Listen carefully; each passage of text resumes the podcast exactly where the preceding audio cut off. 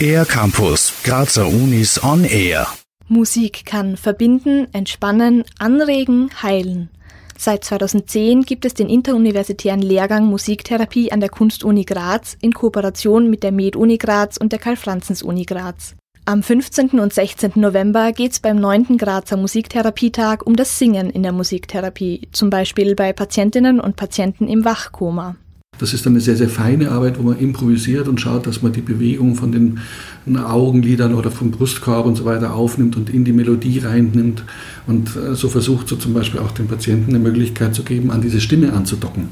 Also das hat eine sehr, sehr tiefgehende Wirkung unter Umständen und manche sagen, sie sind durch diese Stimme aufgewacht. So Christian Münzberg, diplomierter Musiktherapeut im Leitungsteam des vierjährigen Lehrgangs für Musiktherapie in Graz. Die Ausbildung vermittelt Wissen über musikalische, psychologische und medizinische Komponenten und rückt auch praktische Erfahrung in den Fokus. Es gibt sehr viele Traditionen in der Musiktherapie, die von mehr Vorspielen bis hin zu aktiv selber spielen reichen. Von daher kann man eigentlich mit fast allen Menschen irgendeine Methode finden, mit der wir sozusagen auf die jeweiligen Bedürfnisse eingehen können. Musiktherapie ist also ein sehr breites Feld und kann für einzelne Personen, Paare oder Gruppen hilfreich sein. Und das Wichtigste ist die therapeutische Beziehung. Also man braucht einen Therapeuten oder Therapeutin und Patientinnen, Klientinnen und die Musik ist sozusagen ein Teil dieses therapeutischen Beziehungsgeschehens. Also es geht nicht nur um die Wirkung der Musik, sondern es geht um den Faktor Beziehung, also therapeutische Beziehung erklärt Monika Klawischnik-Goschnik, Ärztin und Musiktherapeutin und ebenfalls im Leitungsteam der Grazer Ausbildung Musiktherapie.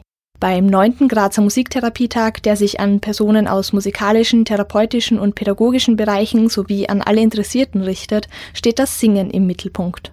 Lieder können zum Beispiel für Menschen mit Demenz oder in der Arbeit mit Kindern und Jugendlichen hilfreich sein. Aber es geht gar nicht immer nur darum, so Lieder zu singen, so bekannte Lieder, sondern einfach mit Stimme und mit Melodie, also einfach Nähe zu erzeugen, weil Stimme ist einfach ganz was Berührendes oder kann ganz berührend sein und sagt da viel aus. Ne? Also wenn mir die Stimme wegbleibt oder wenn mir die Stimme versagt oder wenn mir ein Kloß im Hals ist und so weiter, das sagt ganz viel aus über einen Menschen oder über Persönlichkeit. Für die Tagung am 15. und 16. November gibt es noch Restplätze. Nähere Infos und ein Formular für die kostenpflichtige Anmeldung gibt's auf der Website der Kunstuni Graz unter dem Punkt News. Für den R-Campus der Grazer Universitäten Johanna Trummer. Mehr über die Grazer Universitäten auf ercampus-graz.at